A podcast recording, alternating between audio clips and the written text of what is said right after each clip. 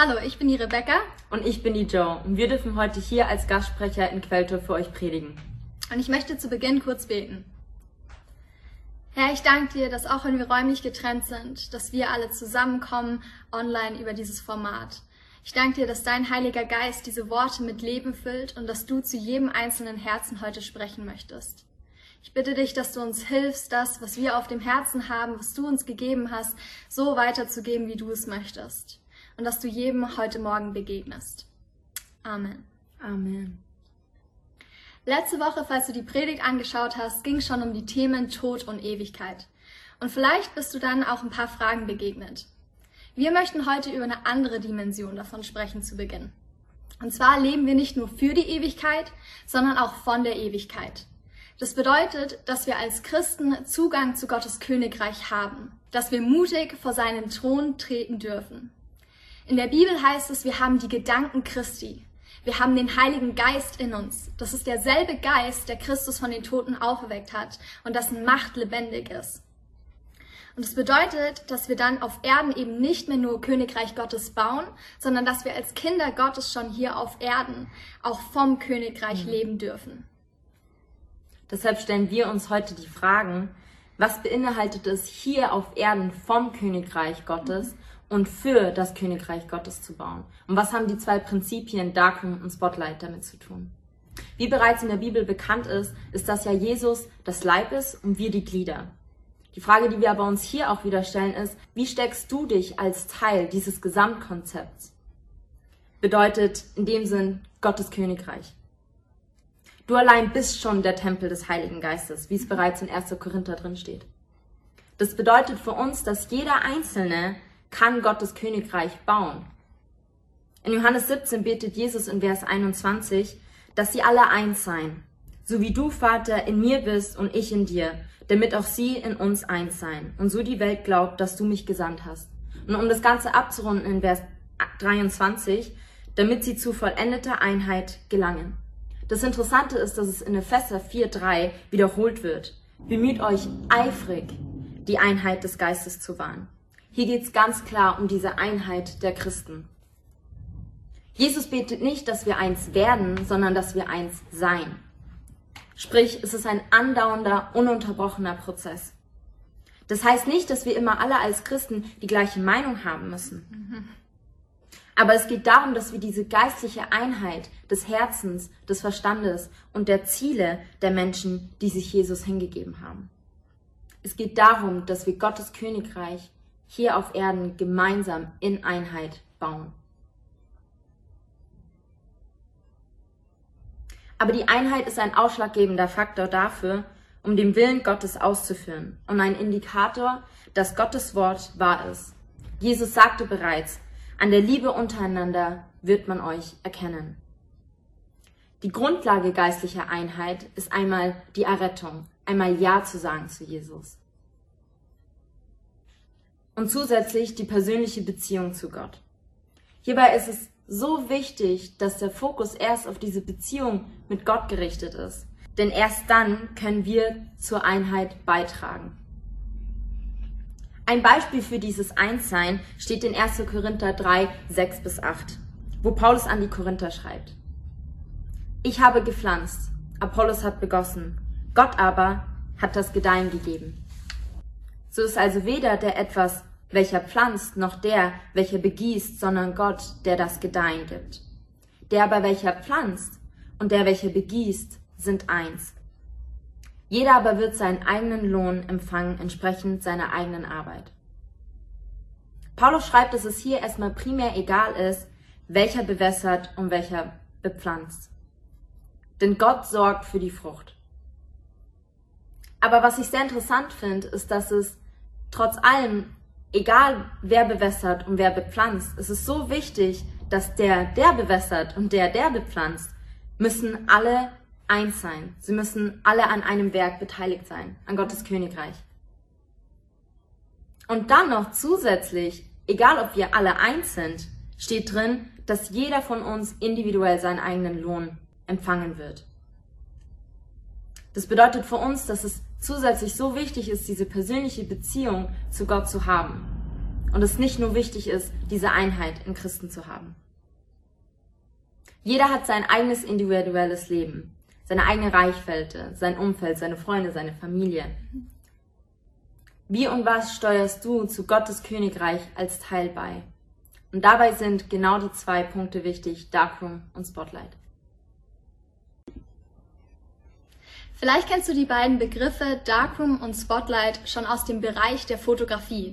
Damals, vor Handykameras, als ein Bild in den Darkroom musste, diesem fotografischen Dunkelkammerraum, wo quasi kein Licht von draußen reinkam, damit ein Bild sich entwickeln konnte. Ein Bild durchlief damals Entwicklungsschritte. Und wenn man das zu früh beleuchtet hat, finde ich interessant, dass das Bild quasi ruiniert war. Es war wichtig, beide Bereiche zum richtigen Zeitpunkt anzuwenden. Und wir möchten uns jetzt erstmal auf den Bereich des Darkrooms fokussieren. Ich habe den Darkroom so ähnlich erlebt. Und ich glaube, Gott nutzt diesen Darkroom, wo er uns mit hineinnimmt, um unser Inneres wie dieses Bild zu entwickeln. Und das eben in einer Welt, wo es so leicht ist, im Spotlight zu stehen. In Matthäus 6, Vers 6 spricht Jesus auch davon. Du aber, wenn du betest, geh in dein Kämmerlein und schließe deine Türe zu und bete zu deinem Vater, der im Verborgenen ist, und dein Vater, der ins Verborgene sieht, wird es dir öffentlich vergelten. Ich finde es interessant, dass Jesus hier quasi sagt, das, was du im Darkroom erarbeitet hast, das, was du in deinem Herzen trägst, wo du ins Verborgene mit Gott gehst, das wird er dir öffentlich im Spotlight dann vergelten. Du kannst nur dort repräsentieren, was du quasi im Darkroom erarbeitet hast. Und deswegen möchte ich euch von meiner persönlichen Erfahrung mit diesem Darkroom erzählen. Ich war in einem Punkt in meinem Leben, wo ich gemerkt habe, okay, es gibt ein paar Bereiche, die nicht so ganz laufen, wie ich möchte. Ich stand schon in einer persönlichen Beziehung zu Gott, aber ich wollte ihm irgendwie noch mehr ähnlich werden. Ich wollte mein Leben ihm noch mehr hingeben. Und ich war bereit, ihn auch zu fragen, wo es Bereiche in meinem Herzen gibt, die er forschen sollte, wo ich irgendwie noch mehr darauf aufmerksam gemacht werden muss und wo mein Herz vielleicht auch Heilung braucht.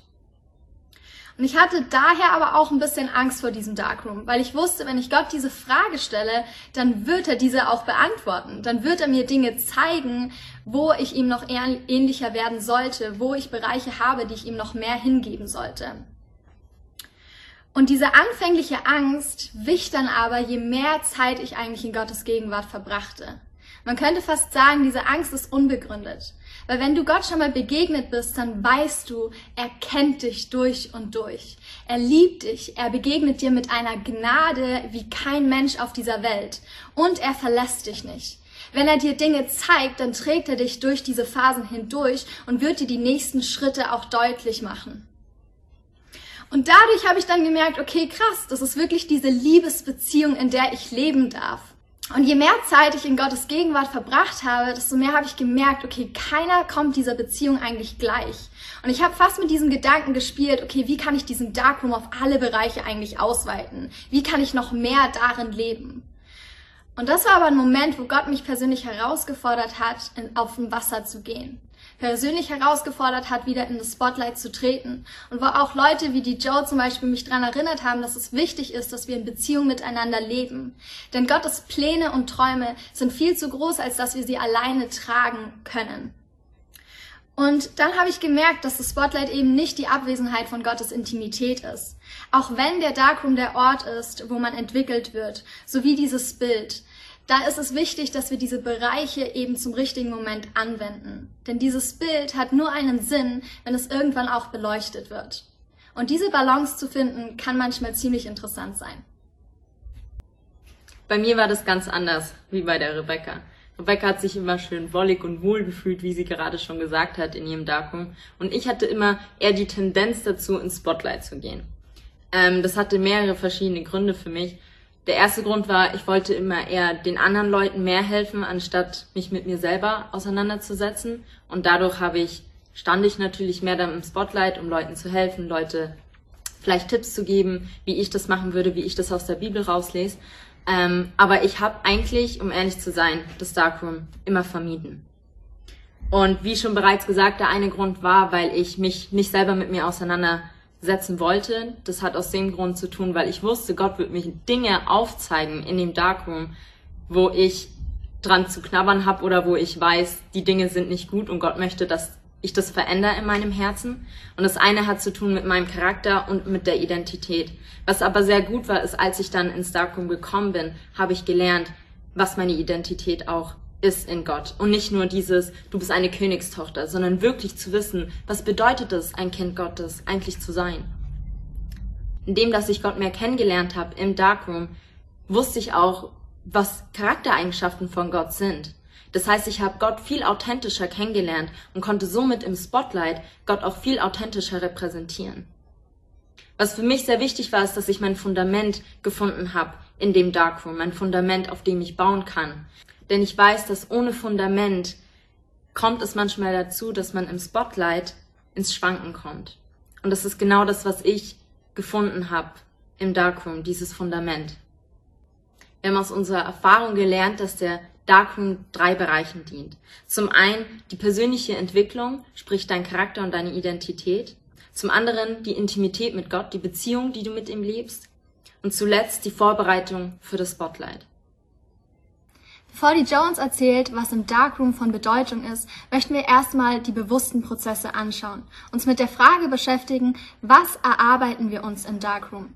Und da möchte ich auf das Beispiel von Jesus eingehen. Man kann ganz viele Stellen in den Evangelien nachlesen, wo da steht, dass Jesus sich immer wieder zurückzog.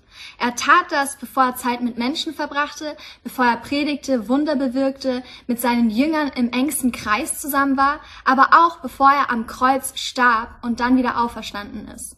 Und ich möchte euch einfach zwei Beispiele geben. Die erste steht in Matthäus 14, Vers 13, wo es heißt, Jesus fuhr in einem Boot von dort weg und zog sich an einen einsamen Ort zurück, wo er für sich war. Und in Johannes 6, Vers 15, als Jesus nun erkannte, dass sie kommen und ihn in ihre Gewalt bringen wollten, um ihn zum König zu machen, zog er sich wieder auf den Berg zurück. Er allein. Und das Schöne ist, dass wir sehen, dass er auf all seinen Reisen in dieser Vorbereitung beständig war. Jesus hat das nicht nur kurz vor knapp gemacht, bevor die Krise kam, bevor er ans Kreuz genagelt wurde, sondern immer wieder. Und das zeigt, dass auch für uns dieser Darkroom wichtig ist, dass wir uns immer wieder dorthin zurückziehen und dass wir dort auch den Fokus setzen. Wie wir das machen können, wie wir eben diese, ähm, wie wir Gott begegnen können, ist einmal im Worship. Das kannst du durch Lobpreis, Anbetung oder auch indem du in der Bibel liest. Du kannst es aber auch im Gebet, wenn du dich hinsetzt und Gott vorbringst, was auf deinem Herzen liegt und dir dann aber auch die Zeit nimmst, um zu hören, was auf Gottes Herzen liegt. Wichtig ist bei all diesen Punkten, dass wir es bewusst machen. Es kommt darauf an, wo unser Fokus bei dem Ganzen liegt. Du kannst nämlich stille Zeit machen, um für dich was herauszuholen. Du kannst die Bibel lesen mit dem Bedürfnis, oh Gott, gib mir jetzt eine Bibelstelle, die mich jetzt hier durchträgt durch die Woche. Aber dann laufen wir eben Gefahr, die Dinge aus eigener Kraft zu tun und uns nur dann an den Ort der Begegnung mit Gott zu begeben, wenn wir eben in einer Krise stecken. Es ist viel besser, wenn wir den Fokus nicht auf uns setzen, sondern auf Gott. Wenn wir in der Bibel lesen, um Gott kennenzulernen, um ihn zu verstehen. Denn dann werden wir automatisch geistlich erneuert werden. Dann wird unser Charakter sich automatisch entwickeln. Wir sollten nicht den Darkroom aufsuchen, um uns selbst zu profilieren, um seinen eigenen Charakter zu verbessern, sondern um Gott zu suchen und um ihn zu kennen. Ich kenne viele Leute, die stille Zeit machen und ich muss selber mich dazu zählen, wo man sagt, okay, ich mache das aus ähm, aus charakterlichen Eigenschaften. Ich mache das, um mich zu verbessern, wo man den Darkroom als Charakterschule quasi nutzt. Aber diese Charakterschule ist nur eine Nebenwirkung. Es geht darum, Gott in seiner Gegenwart zu begegnen. Es geht darum, dass wir ihn aus Liebe aufsuchen, nicht um irgendwas zu striven oder um uns zu ereifern. Petrus beschreibt in 2. Petrus 1, Vers 16, worum es in Darkroom geht und was seine Erfahrung war. Er sagt, denn wir haben uns nicht etwa auf klug ausgedachte Geschichten gestützt, als wir euch ankündigten, dass Jesus Christus unser Herr wiederkommen und seine Macht offenbaren wird. Nein, wir haben seine majestätische Größe mit eigenen Augen gesehen. Petrus konnte in diesen Spotlight treten, nicht weil er sich auf Wissen begründete, sondern auf diese persönliche Beziehung, auf die Bezeugung Jesu wirken. Und das macht uns dann auch beharrlich im Glauben. Das ist genau das, wovon die Joe gesprochen hat, dieses Fundament, was wir brauchen, um im, äh, um im Spotlight zu bestehen. Das bedeutet nicht, dass Wissen schlecht ist, aber wir kennen das vielleicht alle. Das Wissen über etwas ist nicht dasselbe, wie wenn wir der Person selbst, der Sache selbst begegnen und unsere Erfahrungen machen. Und diese Verwandlung des Charakters im Darkroom ist das Werk von Gottes Geist. Das wird im 2. Korinther 3, Vers 18 beschrieben. Einmal an der Stelle, wo es heißt, und indem wir das Ebenbild des Herrn anschauen, wird unser ganzes Wesen so umgestaltet. Ist das nicht schön? Wir müssen gar nicht selber irgendwas versuchen, sondern wir müssen einfach nur Jesus anschauen und er wird uns umgestalten. Denn sein Geist ist es, diese Umgestaltung, die hier auch in diesen Versen steht, die Umgestaltung ist das Werk des Herrn. Sie ist das Werk seines Geistes. Und wenn der Geist an unserem Charakter arbeitet, dann werden die Dinge, die wir bewusst machen, wenn wir bewusst Zeit zur Seite legen und unseren Fokus neu setzen, die werden dann irgendwann automatisiert und unterbewusst ablaufen. Sie werden in das Herz übergehen. Und wie wichtig diese Rolle des Herzen ist, davon wird uns die Joe jetzt was erzählen. So wie es Rebecca gerade schon gesagt hat, ist das Herz eine so wichtige Rolle für uns. Und deshalb ist es auch wichtig zu wissen, was trägst du in deinem Herzen und was sagt die Bibel über das Herz aus. In Jeremia 17,10 steht, ich der Herr erforsche das Herz, prüfe die Nieren, um jedem zu geben nach seinen Wegen, nach der Frucht seiner Taten. Ich weiß nicht, ob ihr das Sprichwort auch kennt, etwas auf Herz und Nieren prüfen. Genau das ist, was es aussagt, ist, was Gott gerade macht bei uns. Interessant ist, dass Nieren sind innere Gefühle und Zuneigungen und das Herz bezeichnen die Absichten und Taten. Und normalerweise würde man davon ausgehen, dass das Herz ja eigentlich die Gefühle oder die Emotionen mhm. beschreiben. Aber hier sagt es, das sind die Absichten und die Taten. Und deswegen kommen wir wieder zu diesem Punkt zurück, wo es heißt, dass dein Herz genau das widerspiegelt, was deine Absichten und Taten sind.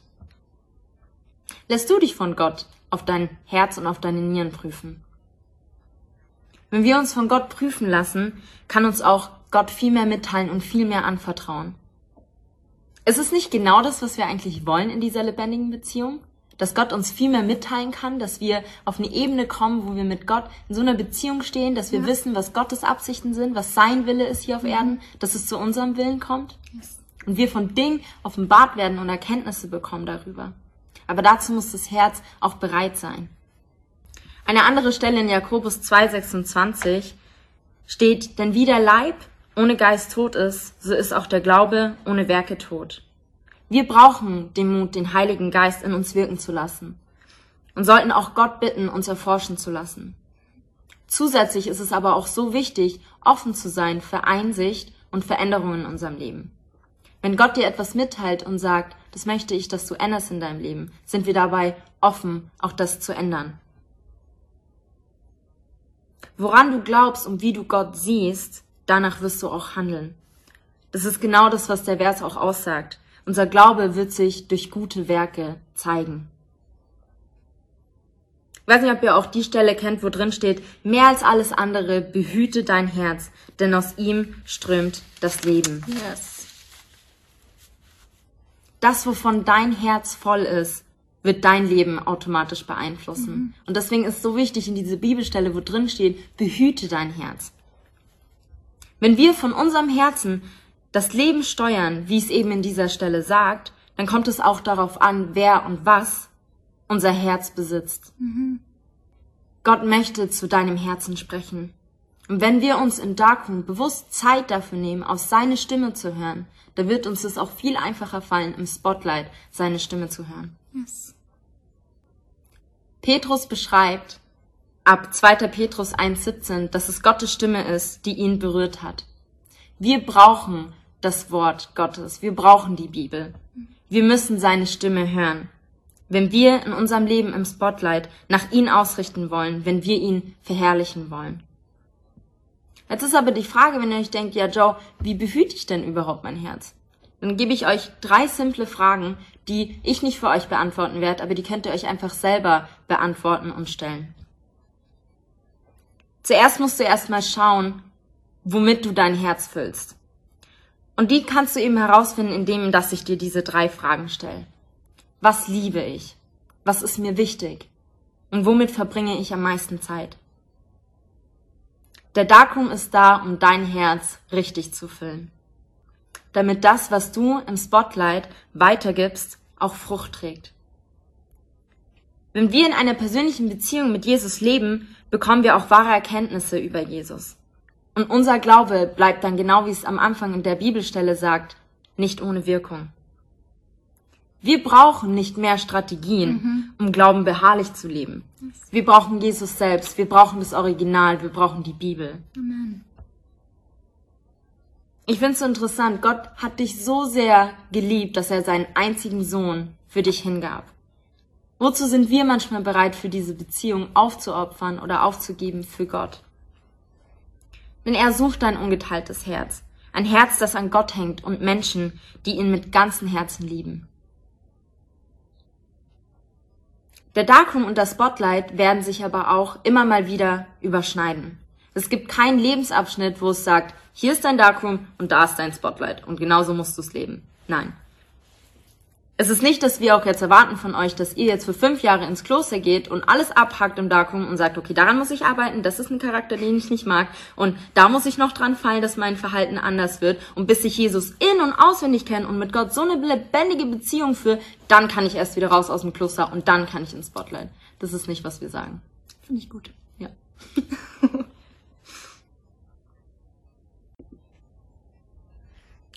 Was wir sagen ist, dass es natürlich leichter ist, sich in ein Kloster zu begeben und dort den Fokus nur auf Gott zu setzen. Denn dann hast du die ganzen Reize der Außenwelt nicht.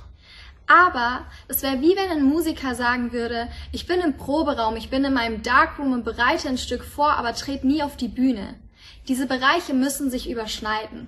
Gottes Berufung funktioniert nur, wenn du Darkroom und Spotlight nutzt.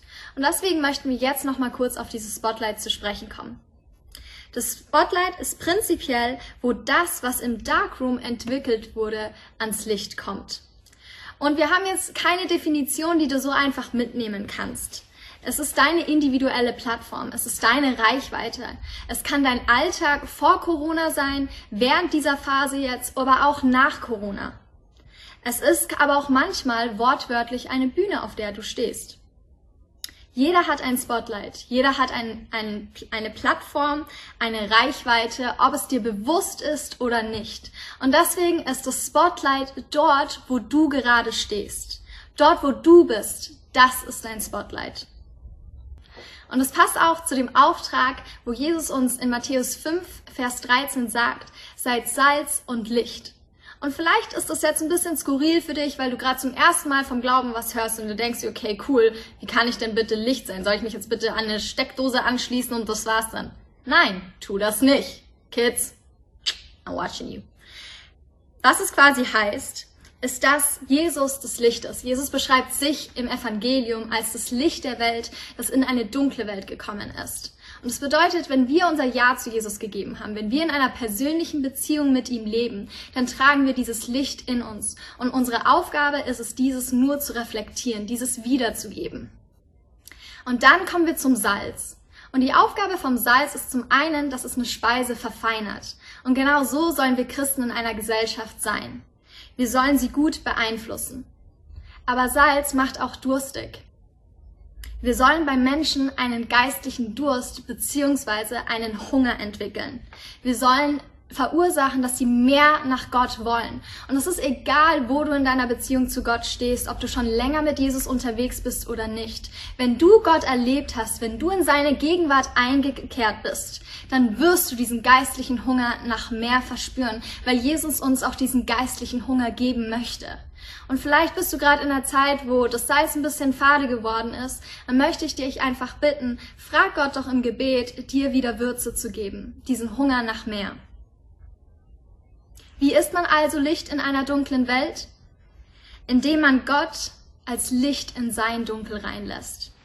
Indem man Zeit im Darkroom verbracht hat. Das Konzept von Darkroom ist, dass wir Gott kennen müssen, um ihn im Spotlight bekannt zu machen. Und das lebt sich nun mal leichter, wenn wir das kennen, wovon wir sprechen. Vielleicht hast du dir bereits am Anfang gedacht, als es um Einheit ging, wie kann dieses Zusammenspiel von Einheit und Individuum möglich sein? Wir haben doch alle so unterschiedliche Gottesbilder oder Vorstellungen und Erfahrungen. Aber ich finde, ein gutes Bildnis ist das hier mit der Kerze.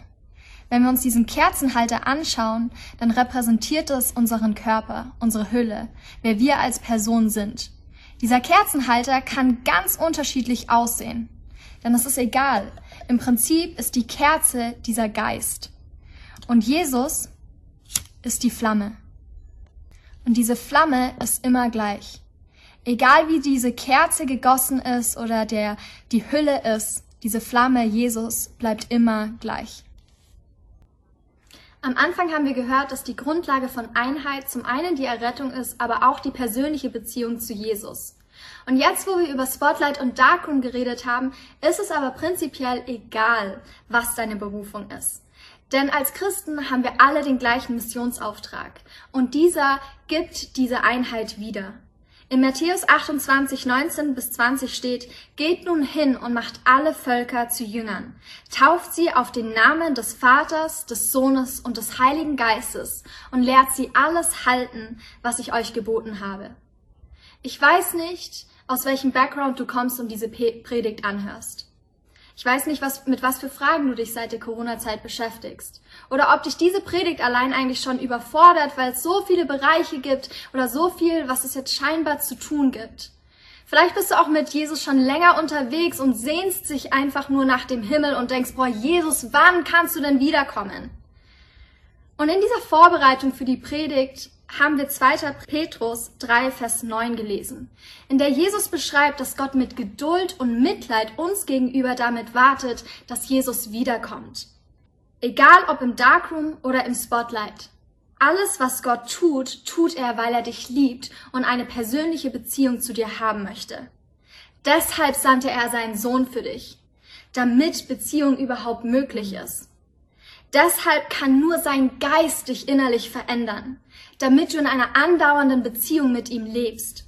Und deshalb wartet er auch mit der Wiederkunft Jesu, damit so wenig wie möglich diese Beziehung verpassen und diese Chance in Ewigkeit mit Jesus zu leben. Danke, dass ihr heute eingeschaltet habt und zugehört habt. Zum Schluss wollen wir einfach nochmal beten und euch segnen für die Woche.